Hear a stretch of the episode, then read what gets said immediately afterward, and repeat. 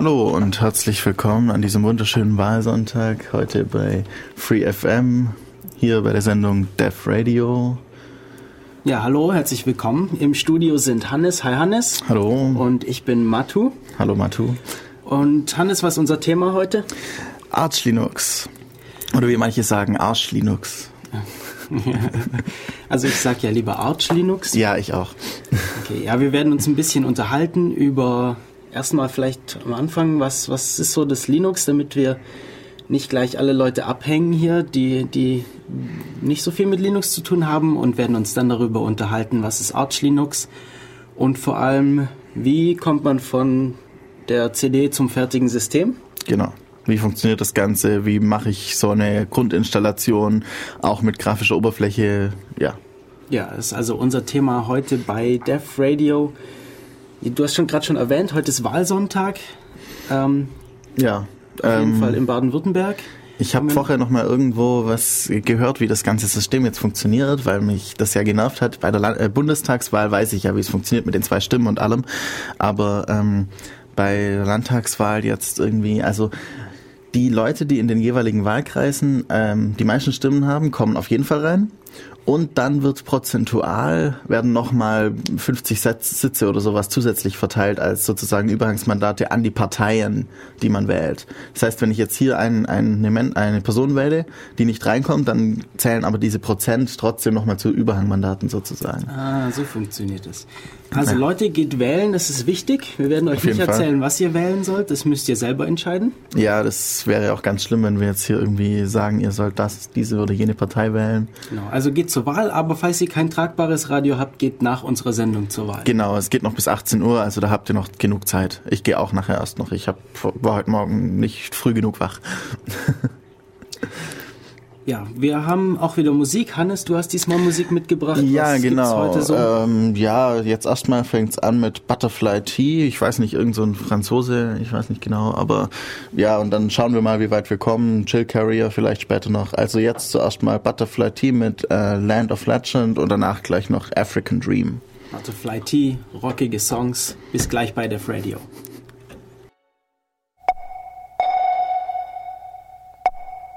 Radio Free FM 102.6. Hallo und herzlich willkommen zurück hier bei Radio Free FM mit der Sendung Deaf Radio. Heute haben wir das Thema Arch Linux und ja, von wegen Matu, rockige Musik. Ja, okay, das, das mit, dem, mit der Anmerkung rockige Musik war vielleicht ein bisschen zu schnell gegriffen. Ich wusste gar nicht, dass die solche Musik auch machen. Also ich hatte bisher nur Lieder gehört, irgendwie mehr Power hatten. Ja, Aber es gibt ein paar, cool die mehr Power haben schon. Also der ist relativ ähm, vielfältig, der Typ. Ich glaube, es ist ein, ein Typ, der das macht. Einer? Okay. Mhm. Ja, cool. Ja. Also, Arch Linux. Ja, Moment, erstmal, ihr könnt mitmachen bei unserer Sendung wie immer. Wir sind hier nämlich live im Studio und äh, wir haben auch ein Telefon im Studio und falls ihr uns anrufen wollt, uns irgendwas mitteilen wollt oder fragen, könnt ihr hier anrufen. Und zwar unter der Telefonnummer mit der Ulmer Vorwahl 0731 und der Nummer, die Nummer ins Studio ist die 9386299. Nochmal die ganze Nummer 0731 9386299. Und falls ihr nicht gerade anrufen wollt, wir haben wie immer einen IRC-Chat, in dem in letzter Zeit relativ viel los ist. Bis jetzt, heute jetzt gerade noch nicht, aber das kann ja noch werden. Durch eure Hilfe? Genau, durch eure Hilfe kommt in den IRC-Chat und zwar ähm, ist es auf dem Server des Bürgernetzes irc.bn-ulm.de im Channel Dev Radio sind wir. Ja, und nachzulesen ist das alles auch nochmal auf unserer Website www.devradio.de. Man schreibt das DEV Radio. Und neuerdings sind wir auch auf Twitter. Ich weiß nicht, ob ich das letztes Mal schon erwähnt hatte. Wir waren letzte, äh, vor zwei Wochen auch schon auf Twitter. Und zwar haben wir, sind wir dort at dev-radio. Ja, genau. Da kriegt ihr dann immer tolle Infos, was wir dann gerade machen, wann wir unsere Sendungen vorbereiten, was das nächste Thema ist, solche Dinge. Genau. Ja. Vielleicht habt ihr dann auch mal Lust, irgendwie mitzumachen, also könnt ihr uns dann auch da irgendwie kontaktieren. Ja. Also, Arch Linux. Vielleicht sollten wir wirklich zuerst mal grundlegend ansprechen. Arch Linux ist ein Betriebssystem basierend auf Linux. Doch was sind denn eigentlich Betriebssysteme? Wieso brauchen wir sowas? Was machen die? Wir haben ja normalerweise die Hardware, also den Computer oder vielleicht auch ein Smartphone oder auch ein Fernseher und äh, die funktionieren heutzutage üblicherweise nicht mehr, ohne dass man irgendwelche Software drauf macht. Bei Hardware-Geräten wie, wie Routern und Fernseher heißt es dann meistens Firmware. Aber es, es betreibt eben dieses, ah gut, Firmware und, und Betriebssystem kann man dann nochmal ein bisschen abstrakter machen. Also auf jeden Fall muss da irgendwelche Software drauf. Und ja, um diese Hardware dann zu bedienen, um darauf irgendwas laufen zu lassen, ähm, um diese Ressourcen zu verwenden, brauchen wir irgendein System, das es verwaltet und das ist das Betriebssystem. Ja. Sieht das so ungefähr richtig aus? Ja, du hast gerade den Punkt angesprochen, ähm, verwalten. Das heißt, äh, wenn, wir, wenn wir uns vorstellen, wir haben irgendwie eine Fernbedienung, die braucht eigentlich ja nur ein, ein Ding zu können. Die muss irgendwie Tasten empfangen und die richtigen Infrarotsignale rausschicken. Das heißt, da brauche ich eigentlich ja kein Betriebssystem, das irgendwie verwaltet. Ja, wenn das Programm gerade läuft, dann muss das die Taschen bekommen und irgendwie jetzt nicht mehr Infrarotsignale rausschicken, sondern Töne ausgeben oder sowas. Das, das muss ich jetzt nicht irgendwie wechseln können, muss ich nicht die Ressourcen verwalten können, die Rechenzeit im Rechner. Bei einem normalen Betriebssystem, also habe ich immer den Fall, dass ich eigentlich ja ähm, mehrere Programme gleichzeitig laufen habe. Ähm, pa wirklich parallel oder quasi parallel, je nachdem. Und dann ist das Betriebssystem dazu da, die Hardware denen zur Verfügung zu stellen, den einzelnen Programmen und eben die einzelnen äh, ja, Ressourcen, äh, Zeitressourcen zuzuweisen, wann das Programm auf dem Prozessor laufen darf. Genau, und wenn wir jetzt mal beim PC oder beim Laptop bleiben, dann ist das Betriebssystem eben dasjenige, das uns erlaubt, Programme zu installieren und zu verwenden. Genau. Und was sind typische Betriebssysteme? Ah, Windows ganz bekannt. Äh, eben Linux, was, was auch immer mehr Verbreitung findet. Viele Leute äh, verwenden mittlerweile auch Apple-Computer, wo dann das Mac OS drauf ist. Ma Mac, Mac OS, OS 10. Mac OS ist das Betriebssystem von Apple. Äh, dann gibt es BSD, äh, von dem auch äh, Mac OS eigentlich so abstammt. Also der Kern von macOS ist ein BSD, das Darwin BSD und die ganze Oberfläche drumherum, das ist dann eben das von ja, von Mac selber dazu gepackt. Also das Darwin BSD ist auch frei verfügbar, soweit ich weiß. Ja, ich glaube auch. Ja. Und ähm, ja, ja, um das so, also wenn das, wenn man jetzt sich unter Sachen wie BSD, äh, Mac OS jetzt nicht direkt was vorstellen kann, ist das auch nicht so schlimm. Es gibt eigentlich so eine grundlegende Unterscheidung. Es gibt Windows und alle anderen. Und alle anderen sind irgendwie so Unix-like, oder? Gefühlt, ja. Also es gibt bestimmt noch ein, zwei ähm, Solaris, äh, ja, ist aber auch ein Unix eigentlich. Also irgendwie von, von der, vom Gefühl her, ja, es gab mal noch die ganzen Amiga-Sachen und sowas. Solche Betriebssysteme waren ein bisschen anders, aber ja, ich wüsste jetzt gerade, mir fällt jetzt gerade so spontan nichts ein, das nicht irgendwie Windows oder Unix ist. Ja, und was ist der Unterschied? Das Multics oder sowas, aber das benutzt eigentlich niemand mehr. Ja. Also was so in Benutzung ist, kann man glaube ich schon so sagen. Ja, dann gibt es, also es gibt eben Möglichkeiten, Rechner zu bedienen wie in Windows. Dann habe ich eben, dann mache ich alles über äh, Fenster und Einstellungsdialoge und so. Also ich. Ja, man, man hat auch schon eine Shell, die auch für manche Einstellungen nötig ist, aber die, okay. größten, die meisten Sachen macht man eben so. Genau. Oder über Batch-Skripte. Daher auch der Name Windows Fenster. Ich habe einfach Fenster. Mhm. Ähm, Obwohl das ja Windows nicht erfunden hat. Ja, aber, aber, das ist ja auch gar nicht das Thema. Genau. Und dann die Unix eben äh, erstmal die, die Bedienoberfläche, äh, ja grundsätzlich erstmal die Kommandozeile. Ja.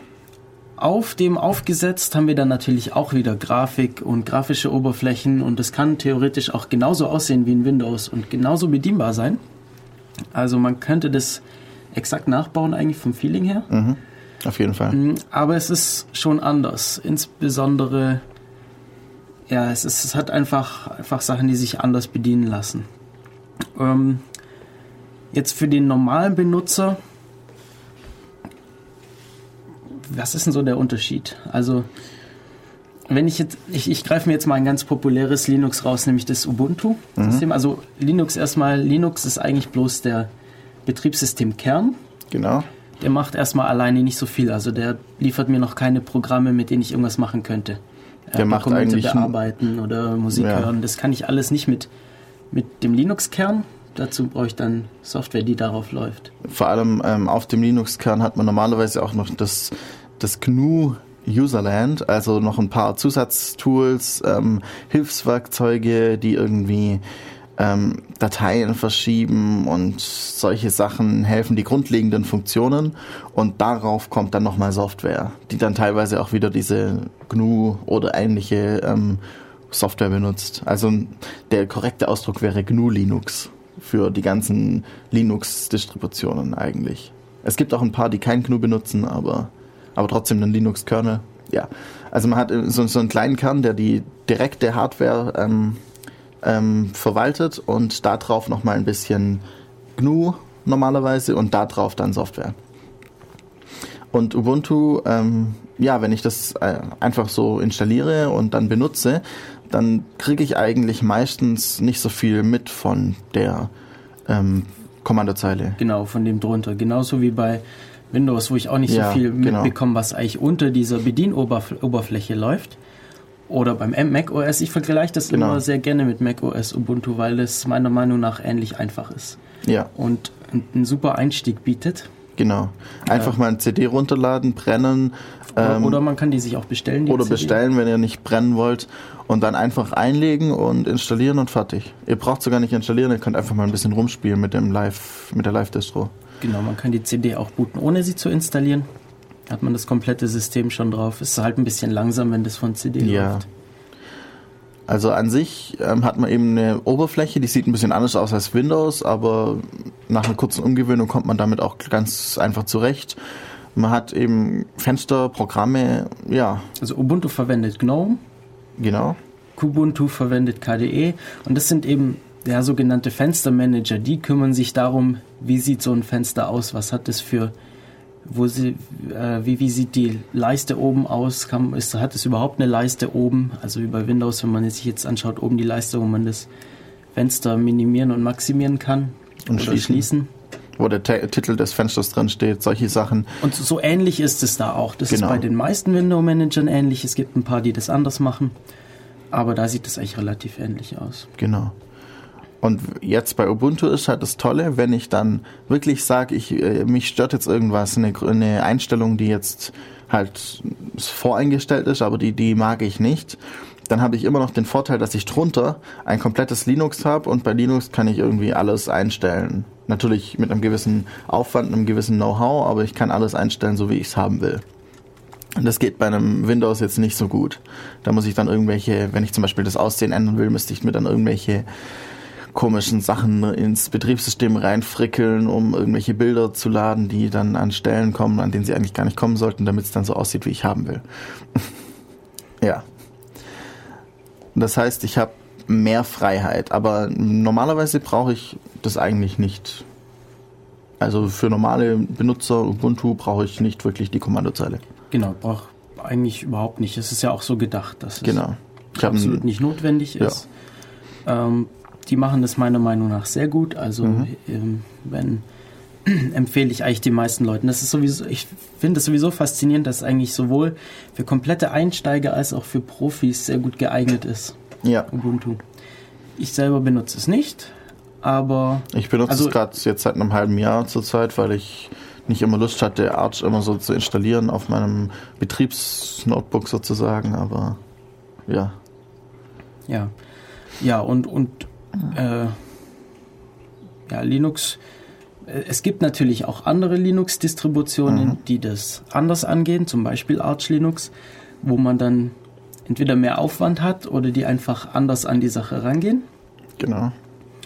Man dadurch Und, aber standardmäßig mehr Kontrolle hat weil man alles von vornherein mehr oder weniger alles selber einrichtet. Ja, die Kontrolle hat man eigentlich auch beim Ubuntu. Ja, aber die, die so, aber ähm, man kommt schwieriger ran und das ist schwieriger zu überblicken. Die Standardinstallation ist weniger angepasst an einen selbst. Bei Arch gibt es keine direkte Standardinstallation. Ich passe alles von vornherein selber an. ähnlich wie bei BSD eigentlich. Da, ja. Äh, ich kenne mich nicht so gut mit BSD aus. Ich habe auf dem Server OpenBSD laufen. Mhm. Ähm, ja. Da hat man auch eben so ein paar Sachen einfach, die, ja. Kann man, kann man durchaus mit Arch vergleichen. Und macOS dann eigentlich wieder ähnlich wie Ubuntu. Genau. Ich habe das fertige System, Standardinstallation sieht immer gleich aus. Hat auch Vorteile, man weiß, wo, was, wo man was findet. Also ja.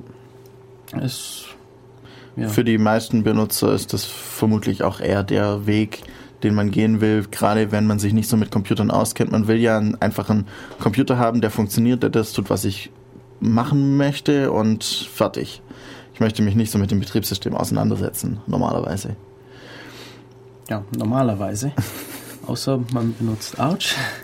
Oder andere Sachen, die noch mehr in die Tiefe gehen wenn man jetzt sozusagen von unten mal anfängt, von der, von der Schwierigkeit des Systems an sich, bis ich das aufgesetzt habe, dann wäre ja das erste ein LFS, ein Linux from Scratch. Das heißt, ich, ich mache eigentlich alles selber. Also ich, ich kompiliere mir meinen. Kernel selber. Genau, also du, du holst dir nur den Kern? Ich hole mir nur, nur erstmal nur Source-Dateien, also nur Quellcode und kompiliere alles selber. Ähm, ich kompiliere mir das gesamte GNU äh, Userland drumherum selber. Ich komm, ähm, pack mir alles selber zusammen. Ich überlege mir, wie ich meine Software installiere, ähm, ob ich das von alles von Hand mache oder mir irgendein Konzept dahinter entwickle. Also ich mache alles selber.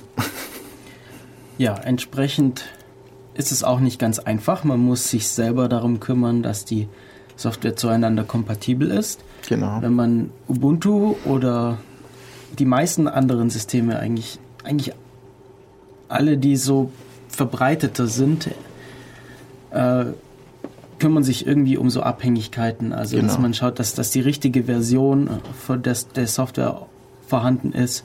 Wenn eine Software eine andere verwendet, dass da auch die richtige Version vorhanden ist. Das muss man da eben komplett selber machen. An sowas habe ich mich jetzt noch nicht dran gewagt. Ich auch nicht. Das habe ich mich noch nicht hm. angewagt. Könnten wir mal Nico fragen. ja. Der hat mal, also es gibt einen Vortrag über Linux from Scratch im Chaos-Seminar irgendwo. Müsste man mal suchen. Also auf, auf der CCC, auf der Ulmer CCC-Website ulm.ccc.de, da im Chaos-Seminar mal im Archiv schauen. Genau. Ähm, die nächste Stufe darüber, könnte man so sagen, sind so Source-Code-basierte ähm, Distributionen wie Gentoo, die ähm, eigentlich heißt? auch nur Source Code, also den Quellcode, verschicken. Ähm, okay, also wenn man den runterlädt, man baut alles selber, aber es gibt schon ähm, Software dazu, die einen dabei unterstützt und einem das leichter macht, die Abhängigkeiten überprüft und solche Dinge. Gerade das, was ich bei LFS eben noch selber machen muss, da gibt es dann schon was. Gentoo, ja. Ja. Äh. Dann als nächste Stufe wäre vielleicht schon Arch anzusehen, wo man. Ja, Arch, da kompiliert man nicht so viel selber. Da gibt es ja. häufig einfach fertig kompilierte Pakete. Genauso wie bei den ganzen BSD-Varianten eigentlich auch. Es gibt eben den, den Grundstock an Paketen, der ist vorkompiliert.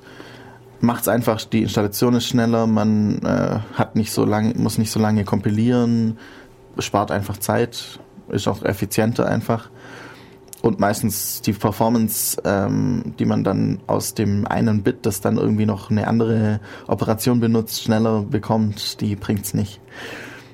Ähm, aber man hat eben eine gute Möglichkeit, auch Sachen kompilieren zu lassen, ähnlich wie das Gentoo macht, über ein System, das eben bei BSD jetzt Ports heißt und bei äh, Arch Linux wäre es das jetzt AUR um, ja, beziehungsweise das, ABS. das Bildsystem. Ja, das ja. Arch Build System. ABS. Mhm. Ja, und, und dann eben einfache Systeme, die es in allen möglichen Variationen gibt. Das Ubuntu, über das wir schon gesprochen mhm. hatten. Fedora, Mandriva, ähm, OpenSUSE. Ja, wie machen die das? Die haben fertige Pakete. Es gibt eine Software meistens, mit, die sich über eine grafische Oberfläche bedienen lässt. Und da kann ich da einfach drin rumsuchen, was gibt es für Software und die mit einem Klick installieren. Genau. Und dann ist sie drauf und ich kann sie verwenden. Und ich habe halt immer noch die Möglichkeit natürlich, mir meine Software selber zu kompilieren, aber es gibt halt auch nicht mehr direkt so die Unterstützung so davon, dass ich irgendwie eben dieses Arch Build System oder Ports eben habe, wo ich wo das darauf angelegt ist, dass ich was selber kompiliere, sondern ich muss mir dann halt das von Hand zusammensuchen und dann selber kompilieren. Ja. Geht aber auch, wenn man unbedingt was haben will, dann kann man das überall installieren. aber auch, ja. Und ja, dann haben wir auf, uns, auf unserem Notizzettel hier noch die Enterprise-Systeme. Äh, also Ja. Linux ähm, ist ja erstmal frei im Sinne von, die, die Quellen sind frei. Man kann sich das selber zusammenbauen, wie zum Beispiel beim Linux from Scratch. Äh, das will man aber nicht unbedingt immer. Und selbst wenn man so ein fertiges System hat wie Ubuntu, äh, man möchte halt doch mal mehr Unterstützung vielleicht. Insbesondere Genau. wenn man das als Firma einsetzt, möchte man sich nicht unbedingt die ganze, sein- die ganze Zeit damit beschäftigen, wie man seine Rechner wartet oder seine Betriebssysteme, sondern eher damit, was man dann damit machen möchte. Und das ist auch der Weg, wie viele Firmen eben mit Linux Geld verdienen, nämlich durch Support, durch Unterstützung. Oder eben durch, wie bei Enterprise-Systemen, eben die, ähm, die Pakete ähm, müssen ja irgendwo gespeichert sein und Zugang zu diesen Speicherplätzen gibt es dann halt bei Enterprise-Systemen dann nur mit Lizenz oder so. Und was bekommt man dann da mehr? man kann sich halt, man hat ja sozusagen einen Vertrag dann mit der Firma und kann sich dann sicher sein, dass die gewisse Security, also Sicherheitspatches einspielen wird, sobald sie verfügbar sind.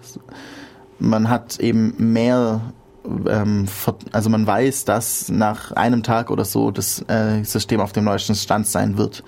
Während man das bei manchen anderen Systemen vielleicht einfach nicht weiß. Zum Beispiel jetzt bei Arch. Das sind halt alles Leute, die irgendwie das zum Spaß machen und wenn dann halt mal einer zwei Tage keine Zeit hat, dann dauert das halt ein bisschen länger. Also hauptsächlich eigentlich die vertragliche Sicherheit, oder? Genau, ja, Und ja, und ja, ein paar Garantien noch. Aber Genau. also üblicherweise und noch funktioniert das. Support, dass ich eben anrufen kann, ich habe das Problem Ja. und die helfen mir. Ja. Äh, Am meisten funktioniert das aber auch wunderbar bei den Nicht-Enterprise-Systemen. Genau. Ja, Okay. eine Runde Musik. Ja, ich denke, wir haben jetzt alle mit ganz vielen Worten erschlagen und ähm, ja, nach diesem kurzen Überblick über Betriebssysteme machen wir dann nachher weiter mit Arch Linux genauer. Bis dann. Hallo und herzlich willkommen zurück hier bei Def Radio auf Radio Free FM. Ja, das Lied gerade war von Chill Carrier Time Go To. Ich hoffe, ich habe das nicht nur äh, falsch aufgeschrieben, sondern das war absichtlich, dass es nicht Time to Go, sondern Time Go To heißt. Ähm, vorher, das hatte ich noch vergessen, wir haben nicht nur zwei Lieder von Butterfly Tea gespielt, sondern drei, nämlich noch Asian Dream Volume 2, also V2. Die Playlists gibt's nach der Sendung wie immer nachzulesen auf der Website zur Sendung auf www.defradio.de. Genau. Okay. Und Ähm, wir sind immer noch beim Thema Arch Linux. Ja, wir hatten vorher besprochen, wieso wir Betriebssysteme brauchen und dann mal so einen groben Überblick ob, über die ganz verschiedenen Versionen oder Varianten von GNU Linux gegeben. Ja, da, wir haben jetzt besonders darauf geachtet, wie dort Software installiert wird, wie Pakete Genau. aussehen.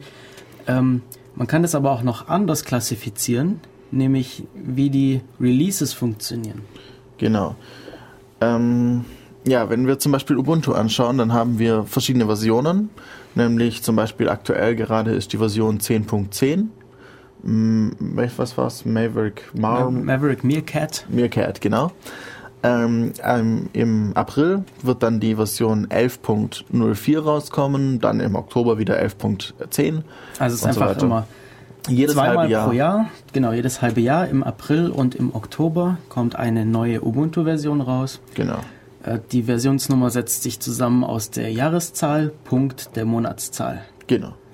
Und eben, das heißt, wir haben immer feste Zeitpunkte, an denen neue Versionen rauskommen, in denen wird dann neue Software eingebaut, ähm, also zum Beispiel jetzt von Firefox 3.6 auf Firefox 4 oder sowas gehen.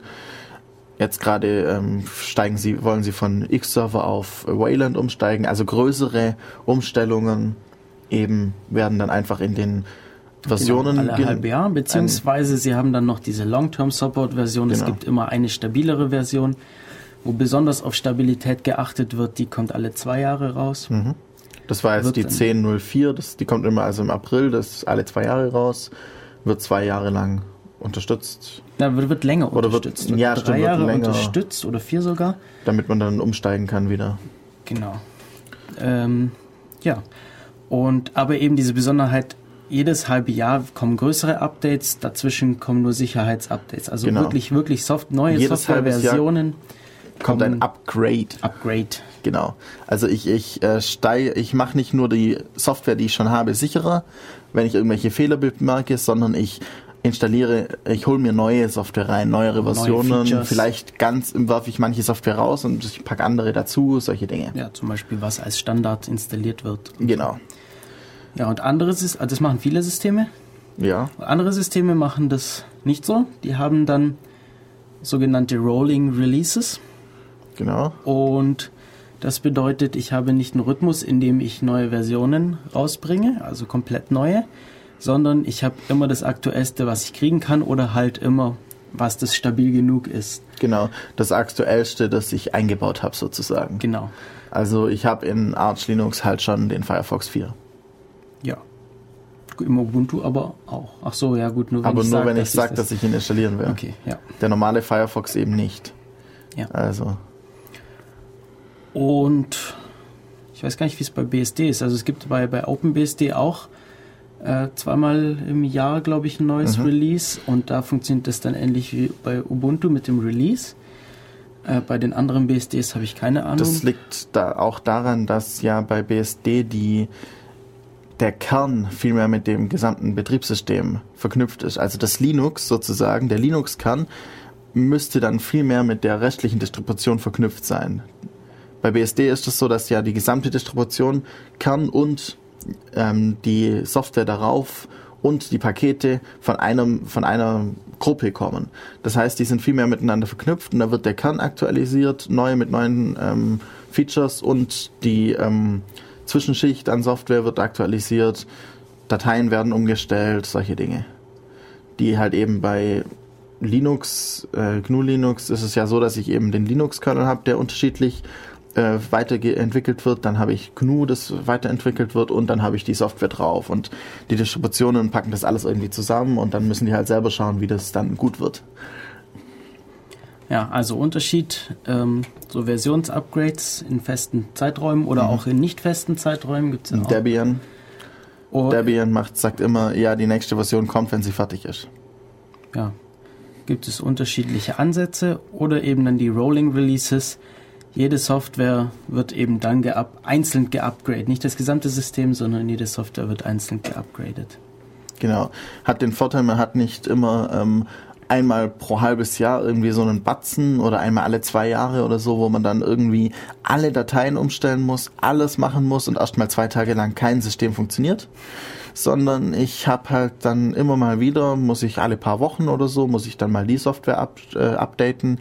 Da muss ich da vielleicht mal eine Datei verändern, die irgendwelche Einstellungen macht, aber der Aufwand hält sich halt in jedem Upgrade-Schritt in Grenzen. Und je nachdem, was ich für ein System habe, habe ich sehr, sehr, sehr aktuelle Software. Genau. Also extrem aktuell. Ja, das sind eben die Vorteile. Während zum Beispiel, wenn ich ein Debian habe, dann will ich gerade das, dass es sinnvoll läuft, stabil läuft, sicher ist. Da will ich nicht die neueste Software, sondern ich schaue lieber, ich will die sichere Software, Ja, die bewährt ist. genau. Okay. Ja, Das Jetzt- zur Unterscheidung, da Genau. wir eigentlich, eigentlich soweit durch. Ja, dann schauen wir uns doch mal an. Äh, ah, nee, genau. Erstmal mal, für wen ist dann überhaupt so ein Arch Linux? Für wen, wer, wer sollte das verwenden? Wer sollte sich überlegen, ob er es verwendet? ähm, ja, also es ist auf jeden Fall nicht für Leute, die nicht unbedingt für Leute, die noch nie ein Linux in der Hand hatten. Dafür würden wir erstmal sowas wie Ubuntu oder Mandriva oder sowas empfehlen. Ein System, das einfacher ist, dass man installiert und es funktioniert und man sich langsam an Kommandozeile und Einstellungsdateien und so weiter heranarbeiten kann und wie das Ganze funktioniert. Beim Arch Linux muss man schon relativ genau wissen, wie das Ganze funktioniert, wie man gewisse Einstellungen macht, wo man das macht, ähm, solche Dinge.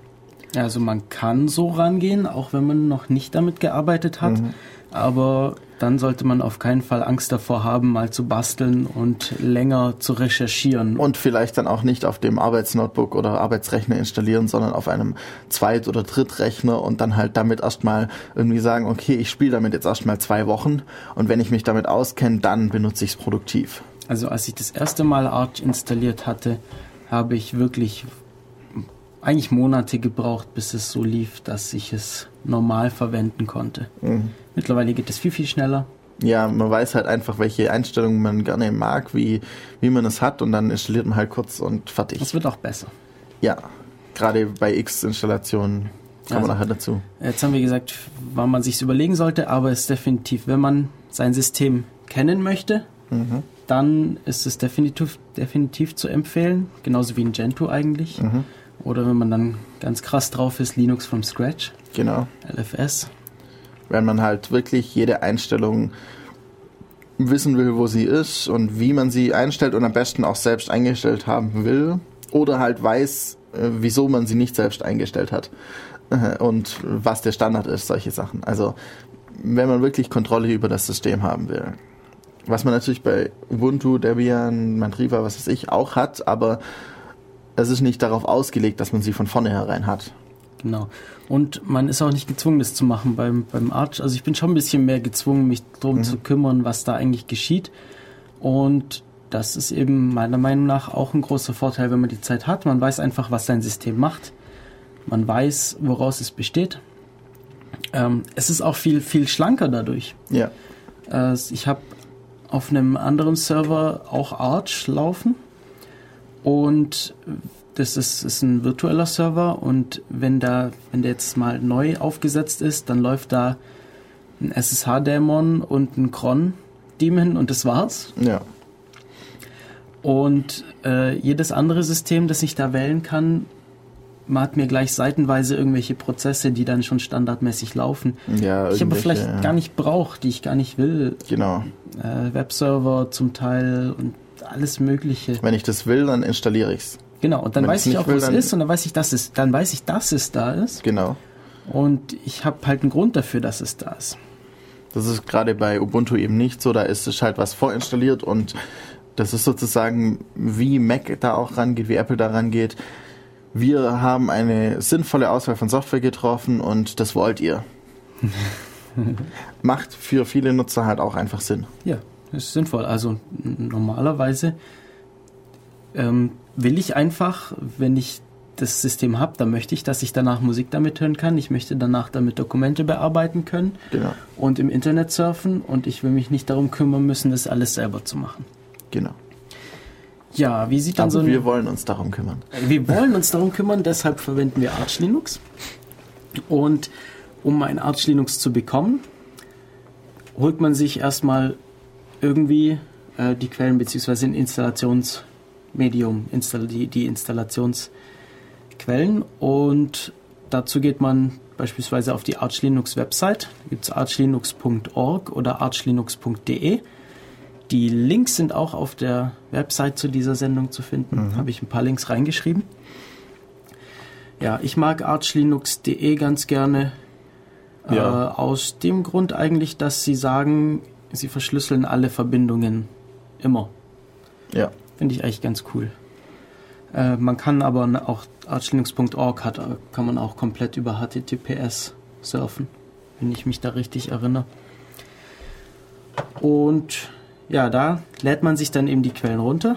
Geht zum, da gibt es dann irgendwo einen Link dazu, Download. Oben rechts. Oben, oben rechts, auf, äh, sowohl auf der englischen als auch auf der deutschen Seite. Die sind vom Design gleich aufgebaut. Und es gibt da kleine Unterschiede zwischen dem, zwischen was man sich entscheiden muss. Ähm, Ja, also zuerst mal gibt's eben zwei verschiedene ISO-Dateien. Also ISO sind ja immer die, die man auf dem CD brennen kann oder ja, eben so, so Datei-Images und da gibt's die Core-Version und die Net-Install-Version. Und das Ganze dann immer für i3, äh, i686 und x8664 und seit einer Weile auch Dual Boot. Das heißt, ähm, eine CD, die sowohl für einen ähm, 686er Rechner als auch einen x86-64er Rechner ähm, installieren kann. ja, also Arch geht jetzt eigentlich eher davon aus, dass man so eine Standard-PC- oder Laptop-Architektur Genau. hat.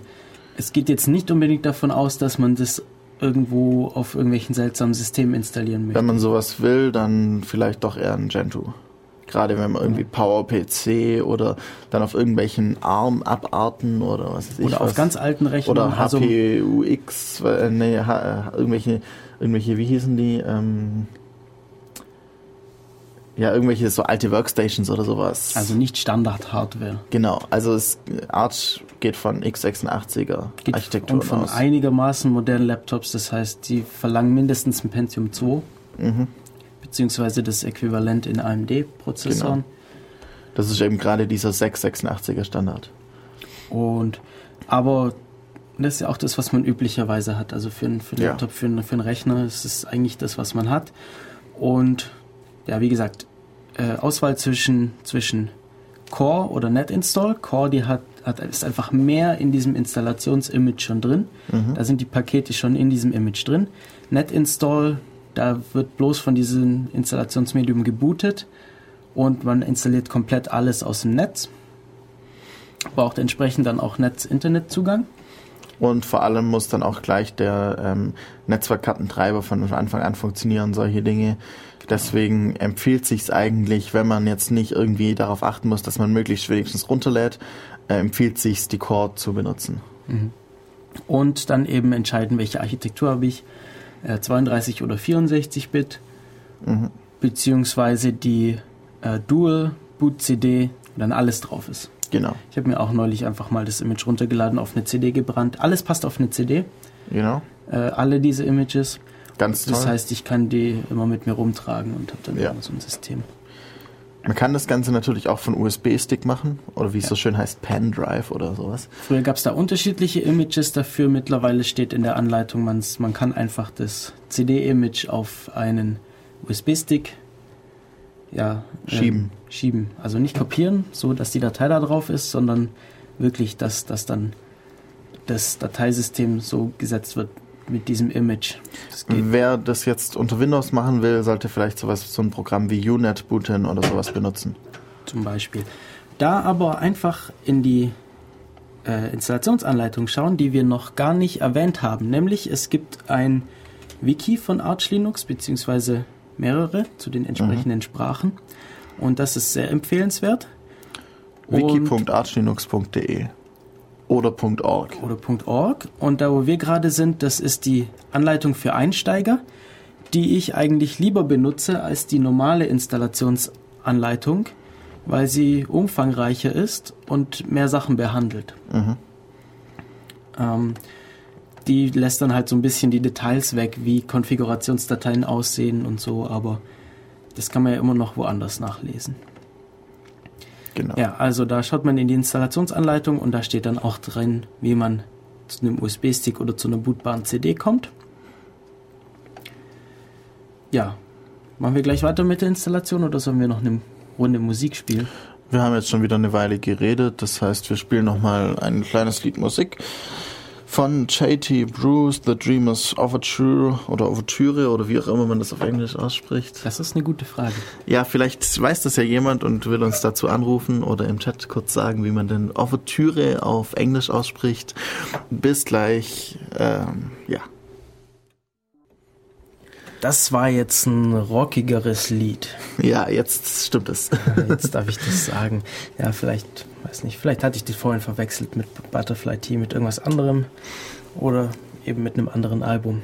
Ja, ihr hört Radio Free FM auf der 102,6 Megahertz in Ulm oder übers Internet, über den Stream Oder später als Podcast. Oder als Podcast auf unserer Oder Website. wie sagt immer ähm, Tim Pritlaff, ja, vielleicht dann auch in ein paar Millionen Jahren Ja, als stimmt. Aliens. Ähm, Grüße. Ja, Tim, Tim Pritloff erwähnt dann ja immer wieder mal das Datum, gell? Also wir haben heute den 27. März, März 2011. Wahlsonntag, geht zur Genau. Wahl nach der Sendung. Nicht währenddessen, weil sonst würdet ihr uns ja nicht mehr hören. Außer ihr habt natürlich ein tragbares Radio. Ja. Dann nehmt es mit ins Wahllokal und lasst alle Leute hören. Oder ihr hört euch den Podcast an, aber live ist doch viel toller. Genau. Ja, unser Thema heute bei Dev Radio ist Arch Linux. Wir haben uns ein bisschen drüber unterhalten, was ist ein Betriebssystem, wozu braucht man das, äh, was ist ein Linux, was gibt es da für Ansätze, wie so eine Li- Linux-Distribution aufgebaut sein kann. Und jetzt sind wir bei der Installation von Arch Linux. Und wir haben schon gesagt, man kann sich auf der Arch Linux Website, auf der deutschen oder auf der internationalen, die Quellen holen, dann eine CD oder einen USB-Stick draus machen. das Medium in den Rechner einlegen, davon booten und dann geht's los. Genau.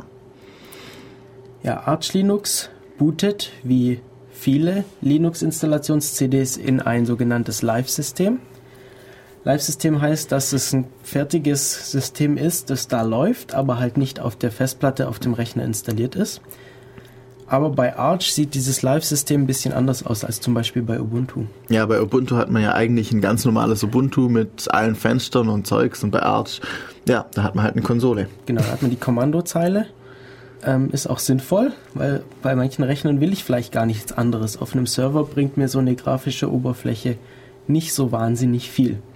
Da habe ich bei Ubuntu Server natürlich auch keine grafische Oberfläche, aber ja, natürlich. Genau. Also was ich dann boote, ich sehe den Standard Linux Login äh, Screen auf dem Terminal, also schwarzes Bild, wo oben dran steht äh, User Login, beziehungsweise wahrscheinlich steht dann oben noch dran, was es für ein System ist. Und welche es User es heißt. gibt, solche Sachen steht da halt drin in der Willkommensnachricht. Genau. Und Ja. dann gebe ich einen Benutzernamen ein. Äh, bei der Linux äh, bei der Arch Linux Installation Installations-CD gibt es den Benutzer Arch Linux. Nee, Arch Arch, okay, nur Arch heißt der. und den Rutz, Und Root. und Root. Die haben beide kein Passwort. Mhm. Das heißt, man kann die einfach angeben und als Passwort nichts angeben oder man braucht Ja. das wird dann gar nicht danach Man drückt, gefragt. doch, man drückt aber nochmal Enter. Leeres Passwort. leeres Passwort. Mhm. Und dann ist man angemeldet und kann an dem System arbeiten. Beim Arch, wie gesagt, man hat dann halt noch nicht so viel Software. Die ist dann wirklich hauptsächlich zur Installation gedacht. Ja. Oder vielleicht, wenn ich mal irgendwie ein da kaputtes Dateisystem habe, da kann ich damit wahrscheinlich auch ein bisschen rumfrickeln und versuchen, das wieder zu retten. Genau, also viele Tools, die man zur Installation oder zur Rettung braucht, sind dann trotzdem drauf. Zum Beispiel Partitionierungstools, äh, Festplatten, Programme, die die, die die Dateisysteme überprüfen, äh, solche Sachen. Ja, Arch bootet normalerweise mit dem englischen, also US-amerikanischen Tastaturlayout. Mhm. Wenn man das nicht hat, muss man das umstellen. Äh, zum Beispiel durch die Verwendung des Programms KM, Keyboard Map wahrscheinlich oder so. Ja, sowas. Also man tippt einfach KM Enter und dann bekommt man so eine N-Curses-Oberfläche. Das ist äh, wie eine grafische Oberfläche bloß auf dem Terminal. Also Genau. man kann das dann grafisch bedienen mit dem meistens mit dem Pfeiltasten und Enter. Und es ist aber so ein bisschen grafisch. Also es ist nicht alles eine Zeile Text, dann irgendwas eingeben, Enter drücken, nächste Zeile Text, sondern man sieht so ein bisschen fenstermäßig Man alles. kann verschiedene ähm, ja, Menüpunkte auswählen, solche Dinge. So, da wählt man dann sein, sein Keyboard-Layout, also deutsche Tastatur zum Beispiel. Da sagt man dann, man wählt das Paket de.map.gz. Also äh, Quartz, äh, DE, äh, Latin oder No-Dead Keys oder je nachdem, was man will. Genau, je nachdem, was man hat, muss man vielleicht ein bisschen recherchieren, was man hat. Ja. man, ich, ich weiß ich auch nicht genau, wie ich da jetzt. Ich hat mache immer die No-Dead. Keys. Ja. Weil, also Dead Keys sind die Tasten, die man drückt und dann passiert nichts und wenn man dann eine andere Taste drückt, dann passiert was. Und die finde ich nicht sehr toll. Hm, ja, okay. Das, Weil man dann manchmal vielleicht eine Taste aus Versehen drückt, gar nicht bemerkt, dass man sie gedrückt hat und dann hat man plötzlich ein I mit zwei Punkten. ja. Ähm, dann Kann als nächstes, also KM, einstellen. wenn man KM, wenn man über KM das Keyboard-Layout wählt, dann zwingt es einen auch noch eine Konsolenschriftart auszuwählen. Kann man entweder so lassen oder halt irgendwas auswählen. Hier in der Installationsanleitung wird die Default 8x16 Schrift ausgewählt. Wenn man vorhat, sowieso ähm, per grafische, also eine, eine grafische Oberfläche zu installieren, dann ist es nicht so relevant. Ja. Also das kann Unterschiede machen, wenn man immer auf dem Terminal arbeitet oder sehr, sehr oft. Mhm. Dann kann das Unterschiede machen in der Lesbarkeit. Man kann die natürlich auch immer von Hand noch umstellen. Ja, klar, Später. das ist gar kein Problem. Ja, und jetzt kommt es drauf an, ähm, hat man eine Net-Install, beziehungsweise will man noch bei der Core-Installation zusätzlich Sachen aus dem Netz installieren. Dann muss man das Netzwerk konfigurieren. Ähm, das geht aber in, während der Installation dann auch noch, oder? Also erstmal, wir, sind, Ja. wir haben die Installation noch nicht gestartet. Wir haben bisher nur unsere Tastatur ausgewählt und unsere Schrift. das geht auch ähm, bei NetInstall, ähm, kommt auch ein Dialog, um das Ganze, also teilweise um das Zeugs zu machen, um sich dann einzuwählen in ein, also bei Kabelnetzwerk, also Ethernet, LAN-Netzwerk funktioniert das auf jeden Fall ohne Probleme. Und bei WLAN mit WPA2-Verschlüsselung muss man vielleicht dann einfach der Anleitung folgen. Ja. ja. Oder man installiert eben die Cores und aber steht in der Anleitung drin, da gehen wir jetzt nicht so tief drauf ein, würde ich sagen. Ja. ja dann gibt es verschiedene Arten, Installation zu starten. Also wusste ich auch nicht, dass es da mehrere gibt. Ich habe sie bisher immer gestartet, indem ich einfach das Programm slash arch slash setup, glaube genau. ich, gestartet habe. Also im Ordner slash arch ist eine Binary, die nennt sich setup. Wenn man die startet, dann startet die Installation, die eben auch wieder so eine N-Curses-Oberfläche hat.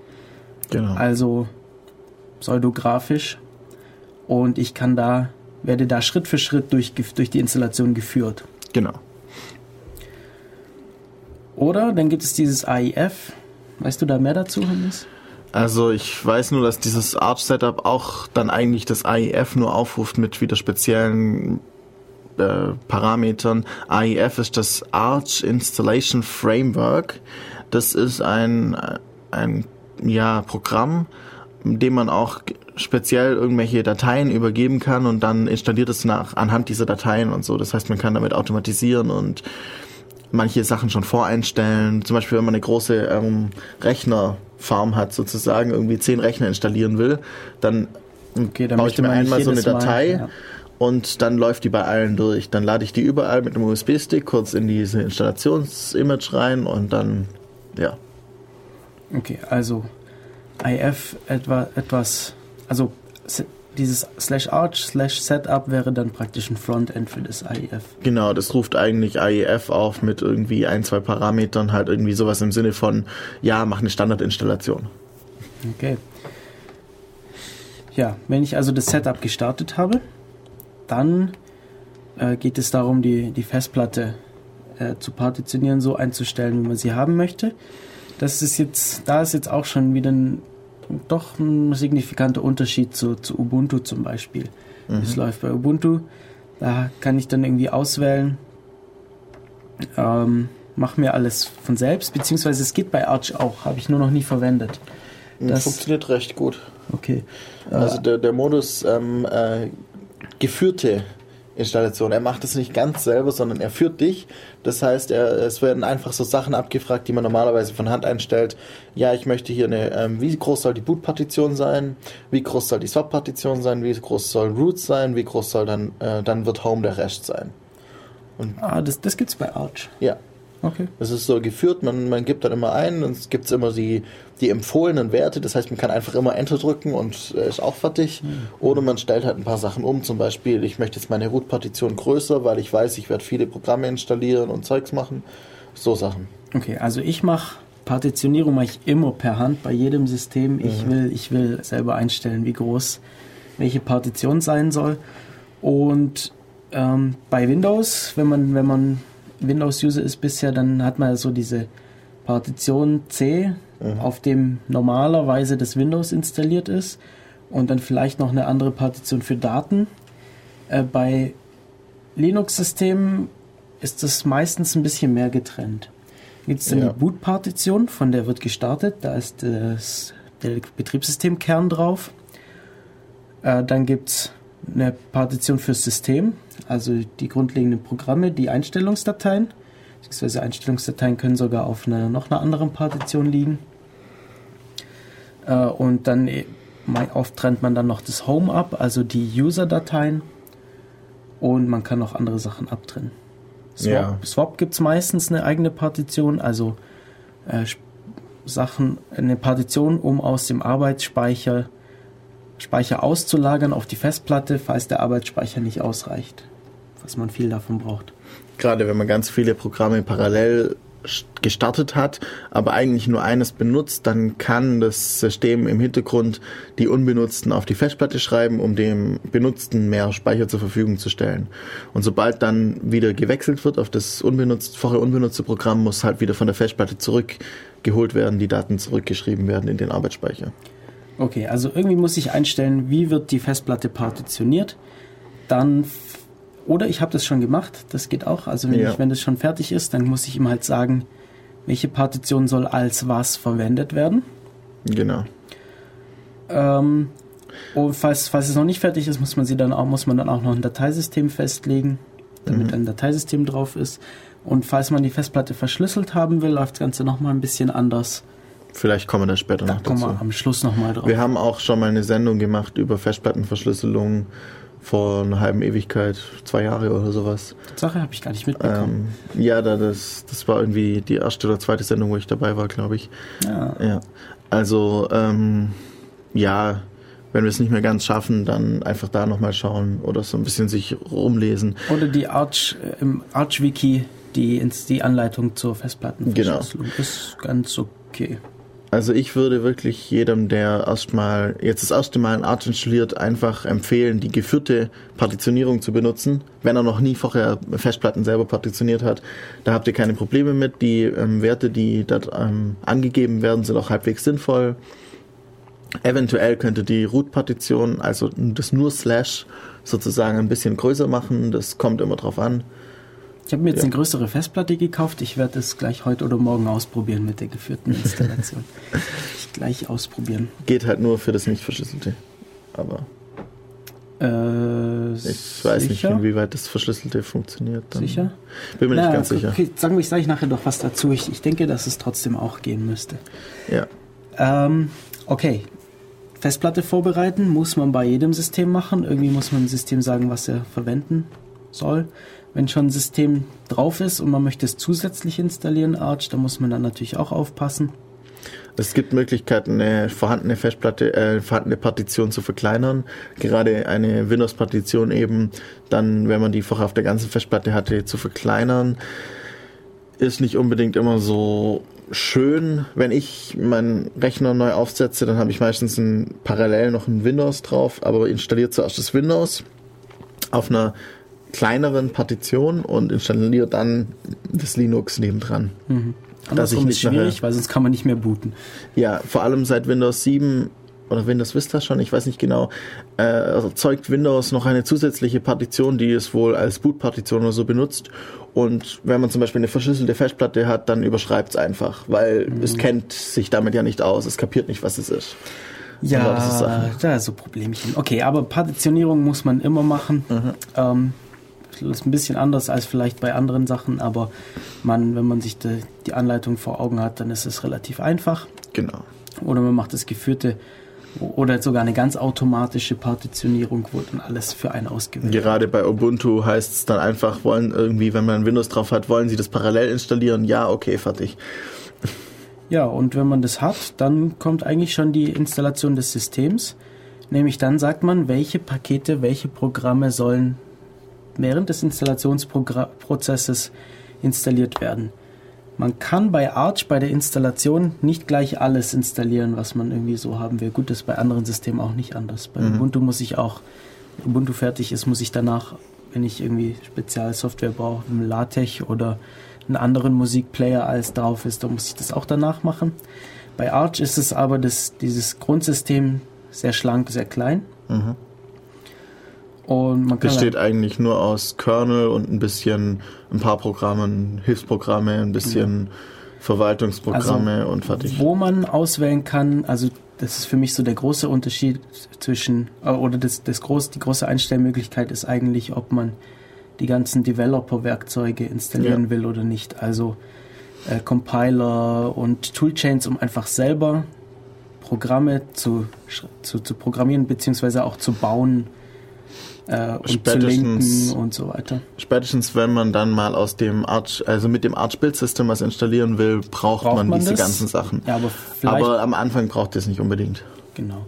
Äh, ich installiere es trotzdem immer mit. Ich auch. Was aber insbesondere nicht geht bei der Arch-Installation, also während des Installationsprozesses, ist eine grafische Oberfläche zu installieren. Das geht nicht. Das ist ein großer Unterschied zu vielen Genau. anderen Systemen. Selbst bei einem BSD kann man sagen, ich will X haben oder nicht. Mhm. Ja, das muss man dann danach machen.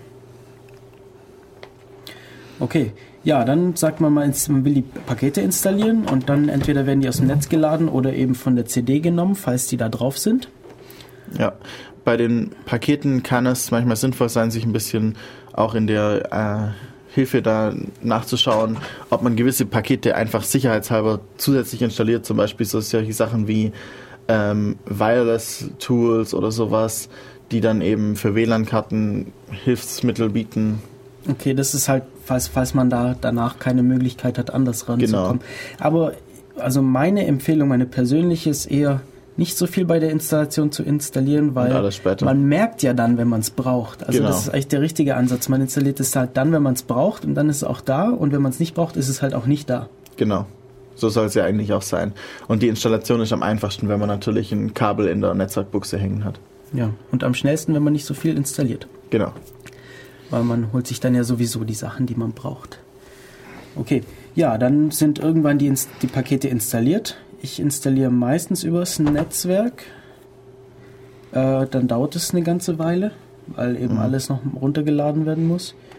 Ich habe jetzt also, die letzten Male immer so gemacht, dass ich die Core installiert habe mhm. und dann gleich beim nächsten Mal hochfahren im neuen System einfach ein komplettes Upgrade gemacht habe. Ja. Das ist dann die andere Variante dazu. Und wie Upgrades und so funktionieren, da kommen wir gleich nach der Installation mhm. drauf. Ja, aber wenn die Pakete dann installiert sind, was unterschiedlich schnell gehen kann, äh, kommt nur noch die Systemkonfiguration. Und wie konfiguriert man so ein Arch? Äh, wie gesagt, wir haben keine grafische Oberfläche an der Stelle. Wir haben alles in Konfigurationsdateien. Config-Dateien unter Unix ist meistens in slash etc. Und so eine der wichtigsten bei Arch ist slash etc slash rc.conf. Was heißt das eigentlich? Weißt du das? Wofür das RC steht? Ja. Ich weiß nicht, Remote Control? Habe ich auch gedacht, aber das kann es nicht sein. Root Control.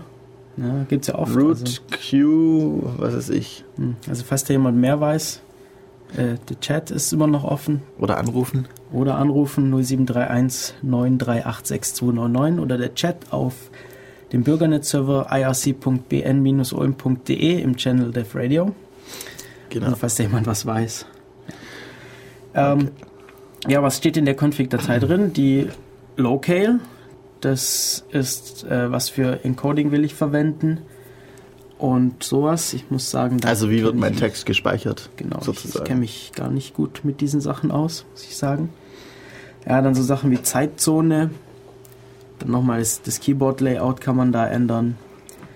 Äh, ich kann sagen, was für, was für Kernel-Module beim Booten geladen werden. Das kann sehr wichtig sein. Also zum Beispiel, ob USB verfügbar ist schon beim Bootprozess oder erst später. Genau, oder, oder an welcher ähm, Stelle im Bootprozess? Ob jetzt irgendwie meine WLAN-Karte ein spezielles Modul noch braucht, das dann irgendwelche Firmware nachlädt oder solche Dinge. Das kann man dann, hängt dann ab von der jeweiligen WLAN-Karte, ob ich Firewire brauche, je nachdem. Ja, dann Hostnamen, einfach also ein Rechnernamen, der steht in der rc.conf drin. Und dann noch grundlegende Netzwerkeinstellungen. Also äh, über LAN, ganz einfach, eigentlich. Entweder man trägt eine IP-Adresse ein oder man sagt, man will DHCP verwenden. Was vermutlich die meisten daheim haben. Genau, bei WLAN, ja, ein bisschen komplizierter, äh, aber da gibt es Anleitungen zu. Das ist mhm. jetzt vielleicht nicht das Thema. Oder doch vielleicht, ähm, es gibt bei Arch verschiedene Ansätze. Also WLAN wird jetzt nicht so direkt nativ unterstützt. Mhm. Insbesondere nicht, wenn Verschlüsselung im Einsatz ist, was in Einsatz sein sollte im, in aller Regel. Äh, wie machst du das? ich Arch? benutze WICD. WICD, WICD. Ähm, Wireless ich, Control Daemon oder sowas in der Art. Ja, der macht es macht es einem sehr einfach. Man hat so eine entweder eine grafische Benutzeroberfläche oder auf der Kommandozeile eine N-Curses-Oberfläche oder sogar komplett. Ne, äh, CLI, also direkt Command Line Interface gibt es auch. Ja, und das ist einfach ein Daemon, der kümmert sich darum, dass es passt. Also ein Hintergrundprozess, wenn man so aus Windows das irgendwie kennt, ein Systemprozess Genau, sozusagen. da kann ich dann halt eben, dann habe ich dann eben, dann kriege ich meine Netzwerke aufgelistet, die ich, die ich sehe, kann eins auswählen, kann das dann konfigurieren. Relativ einfach. Äh, was ich davor verwendet hatte, war NetCFG. NetCFG, genau. Da hat man für jedes Netzwerk, das, das man üblicherweise so hat, eine Konfigurationsdatei, wo man dann reinschreibt, zum Beispiel, welche Verschlüsselung verwendet wird, äh, was für Passwort dafür verwendet werden soll. Das steht dann in Konfigurationsdatei. WICD, ich bin irgendwie dabei geblieben. Es ist, Ja. einfach, es ist einfach schneller, insbesondere wenn man in ein neues Netzwerk kommt. Genau. Wenn ich jetzt irgendwo bin, wo ich halt mal kurz ins WLAN will, keine Ahnung, Flughafen, Restaurant, Dann muss ich nicht erst eine Datei kopieren, alles umstellen und dann Genau. benennen und dann mich einloggen, sondern ja, ah, da will ich rein, zack, konfigurieren, fertig. Ja. Das ist je nach Präferenz. Ja, und das NetCFG, das, da kann man auch zum Beispiel einstellen in der rc.conf manche Sachen dazu. Zum Beispiel, dass beim Booten Menü angezeigt wird, in welches Netz man denn möchte.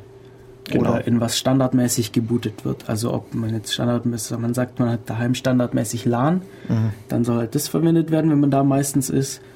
Oder man sagt, es soll standardmäßig irgendein WLAN verwendet werden. Das verlangsamt aber den Bootprozess ein bisschen, weil einfach Ja. Benutzereingabe beim Bootprozess braucht einfach ein bisschen Zeit.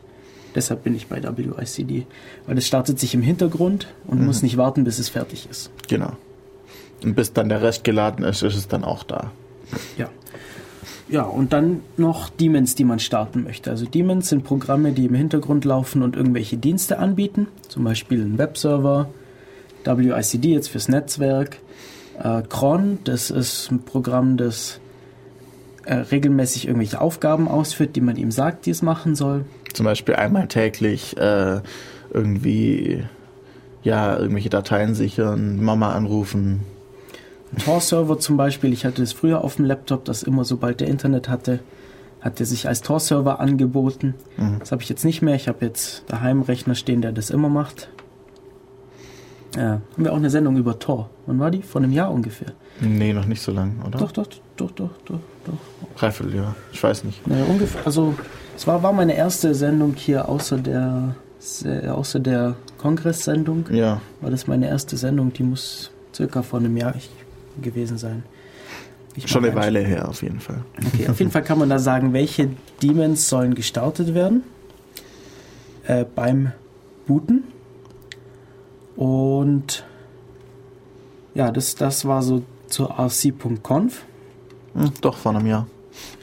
Ja, also da ist Tor. Sendung Nummer 153 war im Januar 2010. Krass. Also schon ein bisschen mehr als ein Jahr. Ja. Wie die Zeit vergeht. Ja, wir haben einiges gemacht hier bei Def Radio. Mhm. Ich finde, wir sind gerade sehr produktiv. Ja. Soll auch so bleiben. Soll auch so bleiben, okay. Ja, machen wir kurz die Konfigurationsdateien noch ganz kurz durch. Das war jetzt so eine der wichtigsten. Dann vielleicht muss man eventuell noch einstellen, was für Hosts zugelassen werden sollen, beziehungsweise wie der Rechner heißt. Falls man irgendwie einen Webserver drauf hat, ist das wichtig. Ähm, dann eventuell, wie das Mounten von Devices aussieht, also von Speichermedien wie Festplatten, Disketten, USB-Laufwerken. Äh, da muss man et- eventuell in etcf-Stub was machen. Ja, und die anderen benutze ich eigentlich selten. Ja, was vielleicht manchmal noch äh, benutzt wird, ist die Hosts Allow, Host Deny. Ja, insbesondere wenn man SSH verwendet, Genau. SSH-Daemon, also wenn man möchte, dass man sich per SSH auf dieser neu installierten Maschine einloggen kann, dann muss man, äh, muss man Clients auch erlauben, dass sie sich dahin verbinden. Dann muss man in hosts.allow reinschreiben, dass sie das dürfen. Genau. Oder wer das darf. Ja, dann ist man fertig. Ja. Dann startet man neu und das neue. Zuerst ein Root-Passwort und dann neu starten. genau, ein Root-Passwort. Wir müssen ein Passwort für einen Super-User einlegen. Das ist auch noch ein Unterschied. Viele Linux-Distributionen gehen weg davon, dass es einen Super-User, also einen Administrator-Account gibt, der alles darf. Hin dazu, dass man einzelnen Benutzern die Rechte dazu gibt, aber nur unter irgendwelchen Einschränkungen. Zum Beispiel, dass sie jedes Mal ein Passwort eingeben müssen oder dass nur manche Aufgaben ausgeführt werden dürfen. Genau. Das ist ein bisschen so, wie das Windows auch macht, irgendwie mit diesem äh, Benutzereingabe Aufforderungszeugs, dieses UAC oder wie das heißt, User äh, oh, keine Ahnung, wie es heißt. Control. User Access Control, irgendwie so, wo man dann eben klicken muss, ja, ich möchte auch wirklich diese Datei runterladen. Ich bin mir ja, ganz sicher. Ich bin mir ganz sicher. Und wirklich? ich will sie auch ausführen. Nein, du darfst nicht. ja, okay. Also so in die Richtung, nur ein bisschen sinnvoller. Ja. Ja, und dann habe ich theoretisch ein lauffähiges System. Und ich würde sagen, wir booten jetzt hier auch mal neu, machen so lange Musik. Genau. Und hören uns in ein paar Minuten wieder, wenn wir über den über die anderen Sachen von Arch nochmal sprechen. Ja, Bis gleich. jetzt kommt als Lied äh, von Binärpilot Project Wildfire.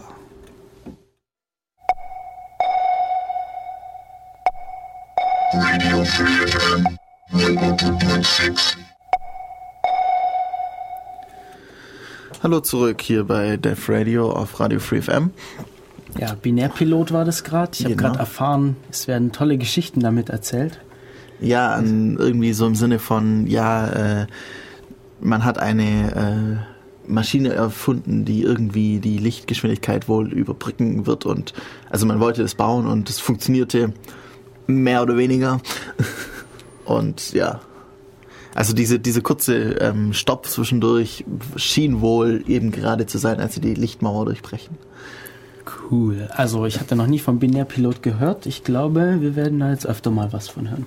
Ja. ja, wir sind aber beim Thema Arch Linux und wir haben jetzt Arch Linux installiert, haben neu gebootet und können uns jetzt als Super-User einloggen. Bisher mhm. nur als Super-User, also als Administrator, als Root. Als Gott über den Rechner. ähm, und sind jetzt in dem System. Und was können wir jetzt machen? Zuerst mal sinnvoll ist natürlich immer gleich mal alles auf den neuesten Stand zu bringen. Bevor ich irgendwas neu installiere, einfach mal alles auf den neuesten Stand zu bringen. Ja, so mache ich das auf jeden Fall immer. Und Arch hat als Paketmanager den Pacman. Mhm. Wie das kleine gelbe runde Teil mit der mit dem Kuchenstück, das fehlt. Man kann auch, man kann auch in die Konfigurationsdatei kann man äh, I love Candy oder so reinschreiben und dann sieht es auch, wenn das Sachen lädt, also dieser Fortschritt-Balken sieht dann auch aus wie so ein Pac-Man. Ich habe es okay. gerade nicht eingestellt, weil ich irgendwie nicht mehr genau wusste, wie man es schreibt. Das ist aber cool. okay, wusste ich gar nicht. Das, das sieht dann aus wie ein Pac-Man und ist dann die so, so kleine Bobbles auf, also in, bei der Prozentanzeige. Hm, interessant. Okay, also Pac-Man, äh, komplettes Update. Pac-Man installieren ist erstmal minus S, minus Groß S, glaube mhm. ich. Äh, minus S, minus klein Y lädt die Repositories neu, also das holt sich die Informationen darüber, was gerade der aktuelle Stand an Software ist. Mhm. Und wenn man jetzt ein komplettes System-Upgrade machen will, dann macht man ein Pacman minus groß S, klein y, klein u. Für installieren, alles holen und dann upgraden. Genau. Und ja, dann wird es wahrscheinlich beim ersten Mal eine Weile dauern, weil so eine, ähm, wenn man nicht gerade Net-Install hatte, dann wird es doch alt, ein bisschen älter sein, weil bei Arch typischerweise sehr oft Updates für Sachen kommen. Genau. Eben häufiger als bei anderen Systemen und eben auch unregelmäßiger. Mhm. Äh, und dann ja, hat man so einen Kommandozeilen-Installationsprozess äh, oder Up, Upgrade, Update-Prozess. Äh, der ist, wenn man jetzt nichts weiter angibt, dann ist der mehr oder weniger interaktiv. Also es zeigt dann an, was es denn jetzt gerne updaten möchte. Da muss man sagen, ja, ist es okay oder nicht. Dann holt er die ganzen Sachen und dann installiert er die. Manchmal muss man dann noch ein paar Mal öfter Enter drücken für OK, ähm, wenn es dann irgendwelche neueren Versionen ab, also wirklich Versionen vertauscht, oder wenn, wenn, wenn Programme wenn, ersetzt werden. Genau, wenn, wenn Einstellungen vertauscht werden, neu gemacht werden, solche Dinge. Und am Schluss der Installation des Upgrades kann auch manchmal sein, dass irgendwie noch eine Information dran steht, dass man noch einen Befehl ausführen soll. Zum Beispiel jetzt gerade war es Pac-Man Update und wurde Pac-Man verändert und die Datenbank im Hintergrund wurde verändert und dann musste man halt die Datenbank umschreiben.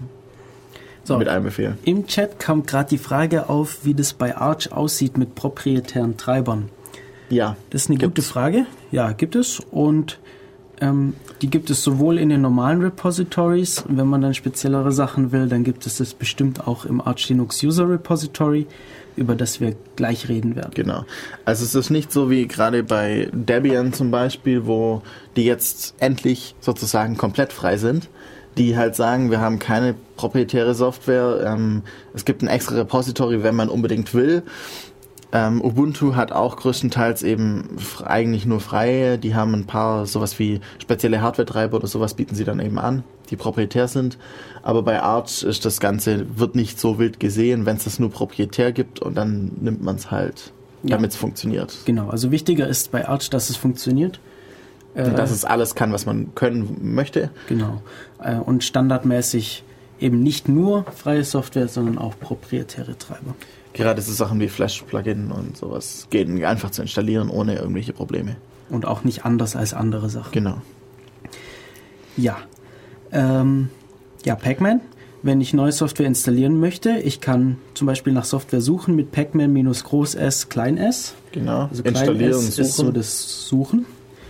Und dann sucht es mir nach Programmen, ja, die irgendwie diesem Keyword, das ich dann angebe, entsprechen. Zum Beispiel, wenn ich nach Game suche, dann sucht es halt alle Programme, wo in der Kurzbeschreibung oder im Namen Game drin steht. Genau. Ähm, manchmal nicht ganz einfach, Software so zu finden. Ich recherchiere Ja. meistens erstmal, was es für Software gibt für diesen Zweck, den ich will, und dann schaue ich, ob es das Paket dazu bei Arch gibt. Ja, es ist ist, manchmal sinnvoller. Da gibt's halt dann wieder andere Distributionen, die das Ganze ein bisschen schöner aufbauen. Ubuntu hat seit einer Weile den, das Software Center, wo ich da halt schön mit Bildchen und Beschreibungen und so durchklicken, mich durchklicken kann.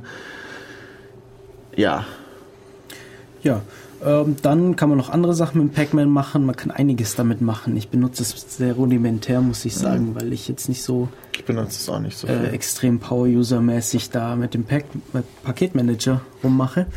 Ähm, man kann, was ganz nützlich ist, man kann schauen, was installiert ist. Also genauso wie man nach Software suchen kann, mit dem Groß S, Klein s, kann man mit Groß Q, Klein s nach installiert- installierter Software suchen mit irgendwelchen Keywords. Mhm. Ähm, oder was, was, was super funktioniert, wenn man die Bash Completion installiert hat und die Bash auch verwendet, dann einfach Pacman minus Groß S oder Groß S klein y und die ersten paar Buchstaben von dem Paket, das man installieren möchte, ein paar Mal Tab drücken und dann wird einem alles aufgelistet, was mit diesen Buchstaben anfängt. Mhm. Das ist eigentlich so mein Standardweg. Also Ja. meistens weiß man ja, womit man das, womit das Paket anfängt, womit der Programmname anfängt. Da kann man auch schauen, gibt es da irgendwie Unterschiede. Also manchmal gibt es irgendwie noch, weiß nicht, Spezialsachen. Zum Beispiel ähm, ohne, ohne ähm, Fensteroberflächenunterstützung. Gerade wenn ich zum Beispiel dann irgendwelche Media Player haben will, die dann auch eben mit der Konsole laufen sollen oder sowas, dann gibt es da Spezialversionen oder so. Oder LibreOffice, das für jede Sprache ein eigenes Paket mitbringt. Genau. Kann man dann Tab, zweimal Tab drücken und dann steht da dran minus DE, minus EN, minus US, minus und dann eben die Sprache dran. Je nachdem, was man haben möchte. Ja, äh, da gibt es dann diese sogenannten Repositories. Immer mit dabei ist eigentlich das, der Core. Mhm. Das, was auch auf der Core-Installations-CD drauf ist. Das ist auch das Einzige, was man während der Installation installieren kann. Genau. Alles andere Core kommt. und Core Devil. Genau. Wobei Alles das andere alles kommt dann aus anderen Repositories, vor allem extra und dann eventuell noch Community. Genau, extra sind dann eben noch weitere Programme und Community sind dann noch eher von der Community verwaltete, die dann Also, sogar aus dem ja. AU zum Teil kommen. Genau. Also wenn sie beliebt genug sind, da kommen wir nämlich jetzt in ganz kurzer Zeit aufs AU, was das ist, nämlich eine super Sache, finde ich. Mhm. Ja, oder man bin- bindet noch eigene weitere Repositories ein, da gibt es das Testing, das dann eben sehr extrem aktuelle neue Software hat. Die auch teilweise eben noch kaputt ist, noch nicht richtig Nicht stabil. eingestellt, abstürzt. Ja. Äh, ich habe das Multilib noch drin. Das, wenn ich das richtig verstanden habe, sind das 32-Bit-Pakete, die für 64-Bit konvertiert wurden. Mhm. Meistens ist, sind es dann irgendwelche proprietären Sachen, die man eben nicht einfach mal neu kompilieren kann. Wo dann irgendwelches Zeugs davor gepflanscht wurde, dass es funktioniert sozusagen, oder? Und für manche Sachen ist das Arch Linux Fr noch, also französische Arch Linux Repository, ganz nützlich. insbesondere wenn man das User Repository verwenden möchte. Ja, und das User Repository, das ist so eine Eigenheit von Arch Linux. Mhm. Ähm, da kann jeder seine Pakete einfach einstellen. Und dann kann jeder Arch Linux User, der das verwendet, kann die dann ganz einfach installieren, ähnlich einfach wie mit Pacman. Genau. Nicht ganz so, also entweder man lädt sich dann dieses Paket runter und gibt es Pacman oder einem anderen Programm, das, das ähnlich funktioniert. Da gibt es das, ähm, wie heißt das jetzt? Make, äh, Make, Package. Make Package, genau, MKPKG mhm. oder so. Äh, damit kann man das machen. Oder man installiert sich äh, irgendein AUR, Arch Linux User Repository Frontend oder Programm, das das macht. Zum Beispiel Yaourt gibt es da.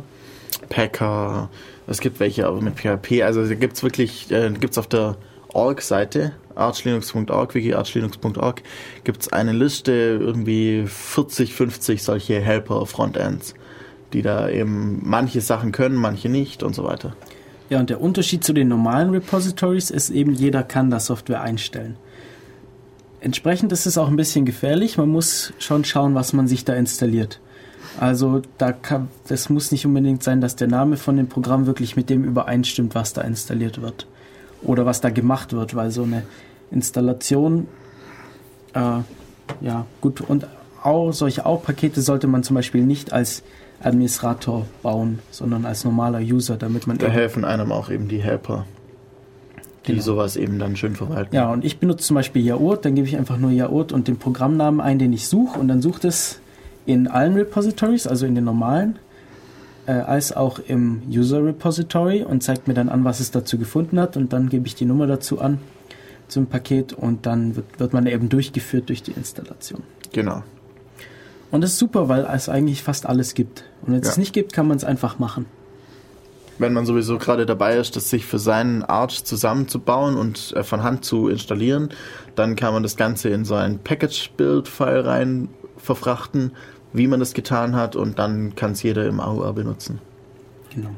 Äh, mehr Infos im Arch Linux Wiki nach AUR oder nach Yaourt suchen. Genau. Yaourt, also Y-A-O-U-R-T. Das ist eben gerade so französisch, deswegen klingt das vielleicht ein bisschen komisch. Yaourt. Yaourt. Yaourt. Aber wir haben vorhin noch das mit der Ouvertüre genau, nachgeschaut, äh, gell? Ja, sehr viele verschiedene Möglichkeiten, das auszusprechen. Overture, Overture, Overture, Overture, äh, ja. Man darf wohl alles sprechen, weil es ist ein französisches Wort. Es ist so ein bisschen wie Garage, Garage, ähm, ja. Entrepreneur. man darf das sprechen, wie man will, sobald es ein französisches Wort ist. Habe ich auf jeden Fall das Gefühl. Okay.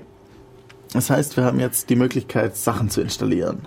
Ja. Auch aus dem AOR. Das heißt, wir haben die Möglichkeit, nahezu alles zu installieren. Ja, also wir können jetzt na, wirklich alles, was es für Linux gibt, können wir jetzt eigentlich installieren. Äh, das kümmert sich dann auch um so Abhängigkeiten und so. Genau. Ja, und wir haben bisher noch kein X. Meistens möchte man X haben oder ja. also eine grafische Oberfläche, vielleicht nicht gerade X. Ja, es äh, gibt zurzeit eigentlich nur X, was wirklich viele, also was gängig ist. Ähm, Ubuntu will jetzt auf Wayland umsteigen. Das ist auch so ein Programm, eben, das eben Fenster verwalten kann, beziehungsweise Möglichkeiten gibt, andere anderen Programmen, um dein Fenster zu verwalten. Dazu haben wir mal äh, die Sendung gehabt, User Interfaces. Da ging es auch ein bisschen darum, was ist denn ein Fenstersystem und was ist ein Fenstermanager und also X ist ein Fenstersystem und Wayland wäre eben auch so ein Fenstersystem. Und dann gibt es Fenster Manager, auf die kommen wir gleich drauf, wenn wir das installieren. Kurz noch zu Pacman. Pacman muss natürlich auch konfiguriert werden und alles, was konfiguriert werden muss, steht in slash etc und Pacman wird installiert über slash etc slash pacman.de Uh, slash, nee, beziehungsweise slash pacman.conf, irgendwo genau. ist es noch drin. Und da kann man dann zum Beispiel auch sagen, auf wer, von welchen Servern möchte man die Repository-Sachen laden, weil es gibt äh, jedes Repository ist mehrfach gespiegelt irgendwo, kann man sagen, wo man sich das holen will. Das ist natürlich sinnvoll, eines zu nehmen, das in der Nähe ist, weil das dann ja. einfach schneller da ist. Genau. Und es ist auch sinnvoll, ein bisschen darauf zu achten, dass nicht alles alle vom selben laden. Ja.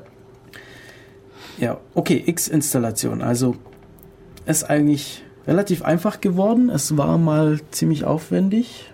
Also beim ersten Mal, als ich es gemacht habe, habe ich ewig gebraucht. Vor einem halben Jahr habe ich es versucht, habe ich es gar nicht hinbekommen. da habe ich dann Ubuntu auf dem Rechner installiert, wo das der Fall war. Aber ich habe jetzt dieses Jahr einmal Arch auf meinem Laptop neu installiert. Das hat sofort funktioniert. Und was mache ich da? Ich mache pacman-sy und dann xorg, glaube ich. Also ja, das ist, das, ist, Xorg, das eine, ist eine Gruppe. Gruppe. Genau, also eine Gruppe, da wird eine ganze Gruppe von Paketen installiert. Das ist sozusagen ein Meta-Paket. Ja. Also ich kann jedes Paket einzeln installieren, dann habe ich teilweise Abhängigkeiten dazwischen, aber ich kann eben auch einfach die gesamte Gruppe installieren und dann, ja. Und das neue Xorg hat eben, also der X-Server hat jetzt seit einer Weile schon dieses die Funktionalität, dass er selber erkennt, welche Hardware da ist und die dann richtig einrichtet.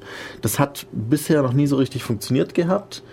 Da musste man dann immer noch von Hand nachfrickeln. Ich habe jetzt auch vor ein paar Tagen zum Vorbereiten von der Sendung hier nochmal ein Arch Linux installiert und es lief einfach einwandfrei auf einem sieben Jahre alten Notebook ohne Probleme. Also inzwischen geht's. Ja. Installieren, neu starten, funktioniert. Funktioniert. Äh, was wofür man sich jetzt dann noch entscheiden muss, wäre, wenn man eine grafische Oberfläche haben will, was für eine was für einen Fenstermanager hat man? Oder nimmt man keinen Fenstermanager? Aber das macht meiner Meinung nach nicht so viel Sinn. Geht, aber dann, also ist dazu vielleicht interessant, so Seiten, äh, Seiten wie suckless.org. Auf der Mailingliste von denen gab es mal einen, der gemeint hat, er benutzt keinen Window Manager, also Fenstermanager, sondern er hat sich eine Sammlung von Skripten zusammengeschrieben, die seinen Fenstermanager ersetzen. Ja, okay. Und er startet dann gewisse Skripte, um Fenster zu verschieben, Fenster zu vergrößern, hm. maximieren, minimieren. Wer es braucht, darf das gerne machen. Normalerweise macht eben gerade ein Fenstermanager solche Dinge. Ich kann Fenster vergrößern, verkleinern, minimieren, maximieren, ähm, schließen, kann zwischen Fenstern wechseln, solche Dinge.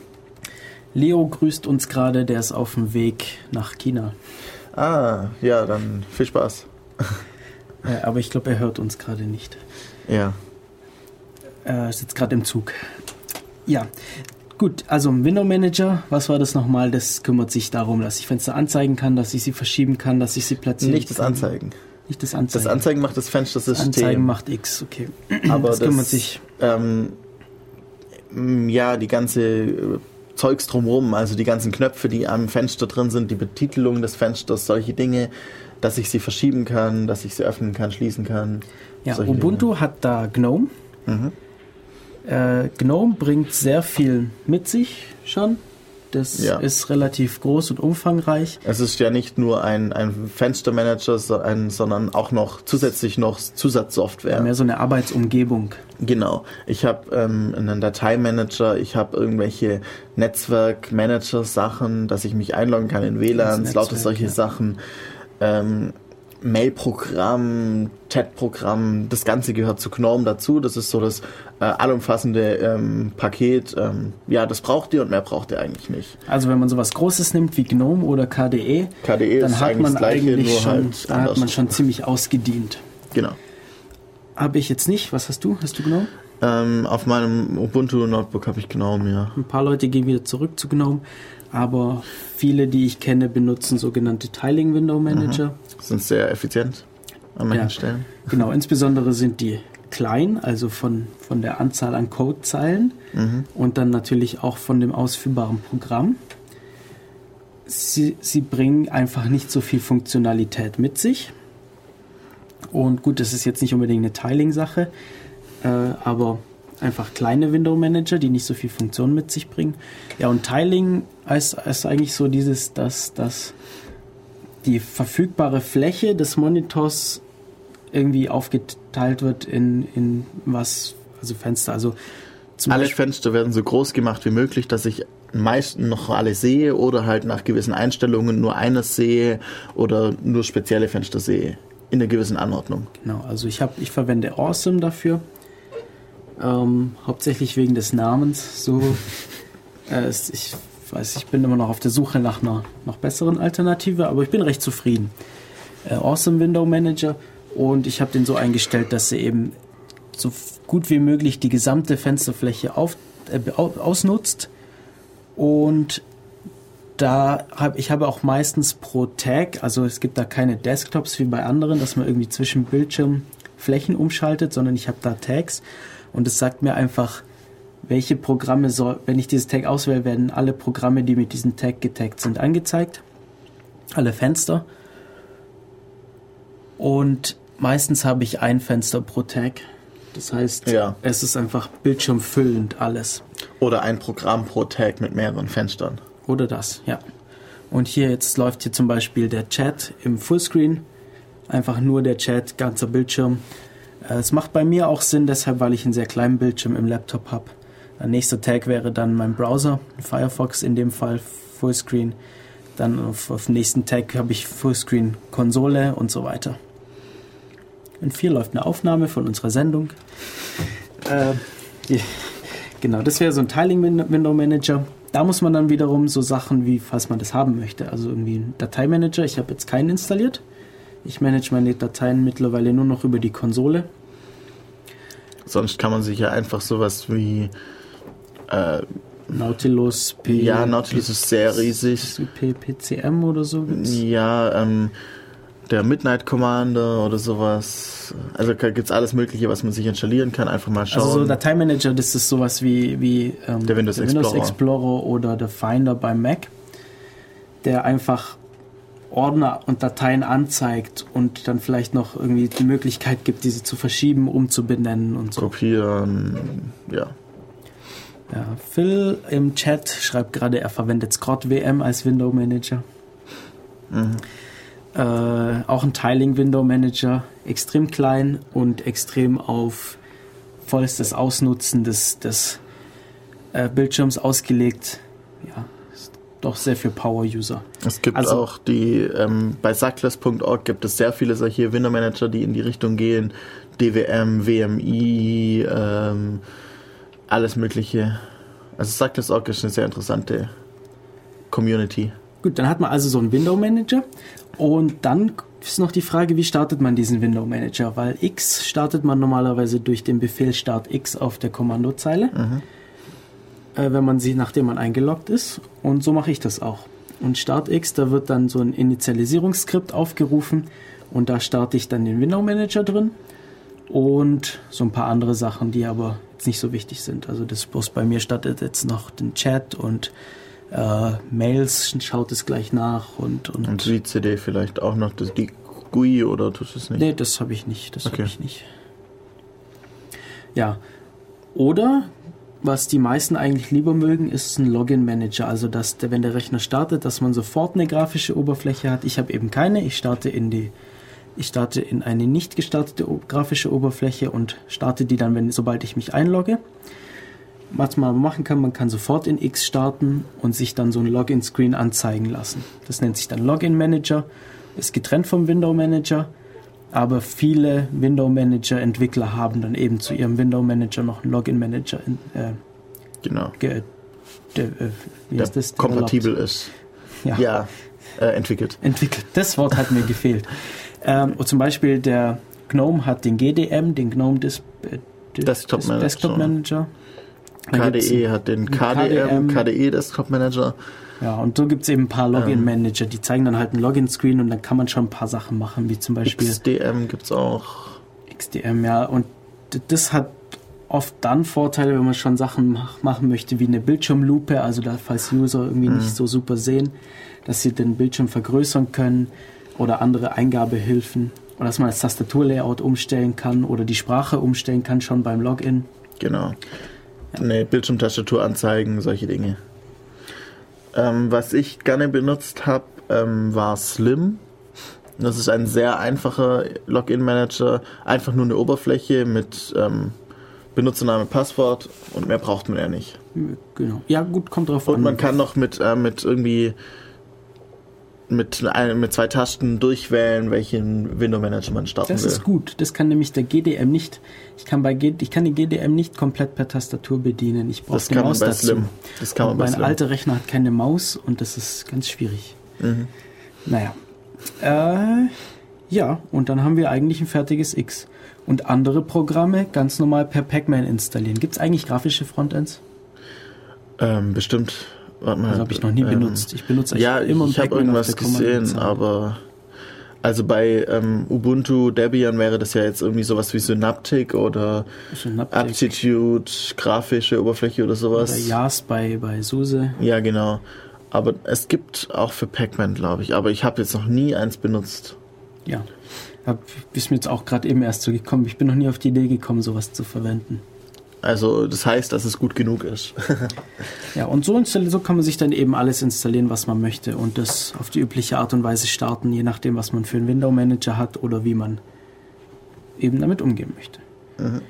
Wir ja. haben jetzt noch ein bisschen Zeit, aber gar nicht mehr so arg viel. Ja, wir haben relativ viel geredet, aber vielleicht können wir die Disk Encryption noch ansprechen, oder? Ja, dann ziehen wir das jetzt aber noch kurz durch und machen dann am Schluss Musik. Genau, machen wir nochmal kurz zur Disco Encryption. Gut, da bleibt auch nicht mehr so viel zu sagen. Es gibt eine Anleitung im Wiki. Es gibt sowohl eine deutsche als auch eine englische Anleitung. Die unterscheiden sich ein bisschen. Wer beide Sprachen mächtig ist, vielleicht einfach beide parallel und dann schauen, was man, was man lieber haben will. Genau. Ich finde, also die sind auch sehr auf einen Fall ausgelegt und das, das, das finde ich fast ein bisschen schade. Ich kann mal kurz erklären, wie das bei mir aussieht. Ich habe eine Partition, die ist unverschlüsselt. Das ist eine ganz normale Partition mit einem Dateisystem drauf. Das ist nämlich die Boot-Partition, wo der Betriebssystemkern drauf ist. Und dann gibt es bei Arch die Unterstützung eben, dass man beim Booten so einen äh, Boot-Hook macht, der eben dann sich dann einhakt in den Bootprozess und während des Bootprozesses die den Rest der Festplatte verschlüsselt, nämlich der Rest außer der Boot-Partition ist vom LVM, vom Logical, Logical Volume Manager äh, gemanagt. Da sind dann virtuelle Partitionen drauf, also keine physikalischen Partitionen auf der Festplatte, sondern das wird dann eben von diesem LVM gemanagt. Und diese zweite Partition, die ist einfach komplett verschlüsselt und da drin sind dann wieder einzelne äh, virtuelle Partitionen Home, Root und was man so braucht. Swap.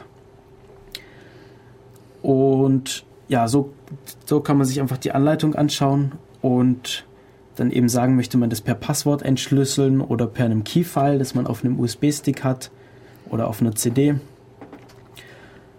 Und muss, ja gut, dann muss man noch ein paar Sachen, bei der Installation muss man dann noch explizit sagen, dass man den LVM verwendet und wie das dann gemappt sein soll, also die logischen Partitionen oder die virtuellen Partitionen auf Mount Points und so weiter.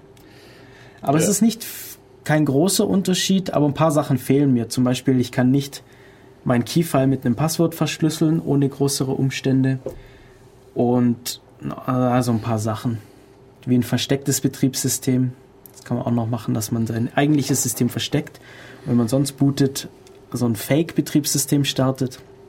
Das nicht ganz so einfach damit zu machen. Zum Beispiel, man hat eine ganz kleine Partition, auf der ist ein Betriebssystem installiert, zum Beispiel ein Windows, und bootet normalerweise von USB-Stick in ein Linux ähm, und entschlüsselt dabei dann den Rest der Festplatte, wo dann alle Daten liegen, solche Dinge. Dann, wenn jemand das, das, äh, das Notebook in die Hände bekommt, dann hat er halt ein Windows, ja toll. Ja, und das war eigentlich so ziemlich alles, worüber wir heute sprechen wollten. Ja, genau. Ich denke, wir haben einen groben Überblick geben können, genau. was denn alles so Arch Linux ist, was man damit tun kann, wie die Installation abläuft. Ja. Ja, genau, was ich noch erwähnen wollte, die Sendung war nämlich ursprünglich gar nicht unsere eigene Idee, sondern mhm. wir haben letzte Woche eine Mail bekommen von Dennis, der vorgeschlagen hat, ob wir, nicht, ob wir denn nicht mal eine Sendung darüber machen wollen, machen wollen, wie man zu einem lauffähigen Arch Linux kommt. Ja. Und da wir sonst kein festes Thema für die Woche hatten, haben wir das gleich aufgegriffen. Äh, vielen Dank an, die, an Dennis für die tolle Idee. Er hat uns auch ein paar Notizen zur Verfügung gestellt, gerade auch zur Festplattenverschlüsselung. Ja.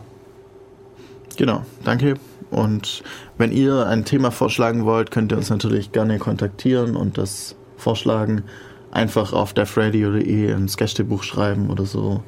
Oder genau. uns eine Mail schreiben an defradio.de. Schaut auch mal ja. auf ulm.ccc.de vorbei. Wir haben öfter genau. Veranstaltungen. Wir treffen uns jeden Montag zum Montagstreff, beziehungsweise jeden zweiten Montag im Monat ist das Chaos-Seminar stattdessen. Nee, nicht jeden zweiten. Der, der zweite Montag im Monat aber nicht jeder zweite Mon Montag. Ja, genau so meinte ich das. Nur Also der- nur der zweite zweite. Montag im Monat ist Chaos-Seminar. Da gibt es interessante Vorträge an der Uni.